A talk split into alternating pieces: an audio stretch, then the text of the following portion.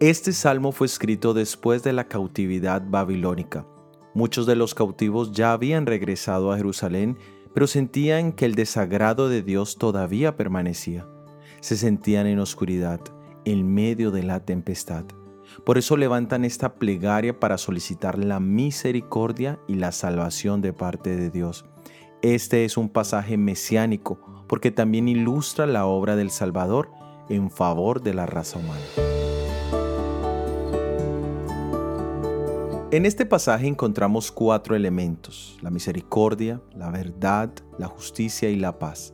Se nos habla de una cita de amor fijada antes de la creación del mundo.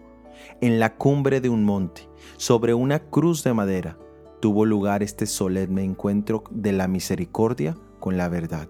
La verdad señalaba que la raza humana era culpable de robo, mentira, adulterio, asesinato, envidia, pero la misericordia tomó sobre sí misma la acusación y el castigo y con perfecta serenidad y humildad tomó la tosca cruz de madera y extendió sus manos para que los clavos traspasaran su piel. Entonces la justicia, quien es hermana gemela de la verdad, se sintió satisfecha, bajó su dedo acusador y dio un paso hacia la paz y la besó. La demanda de la justicia, es decir, la ley de Dios, era que se castigara al culpable, es decir, a ti y a mí.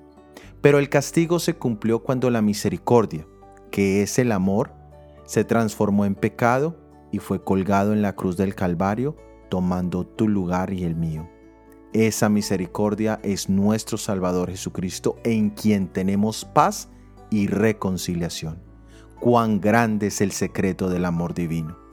Soy Óscar Oviedo y este es el devocional Jesús en 365 días.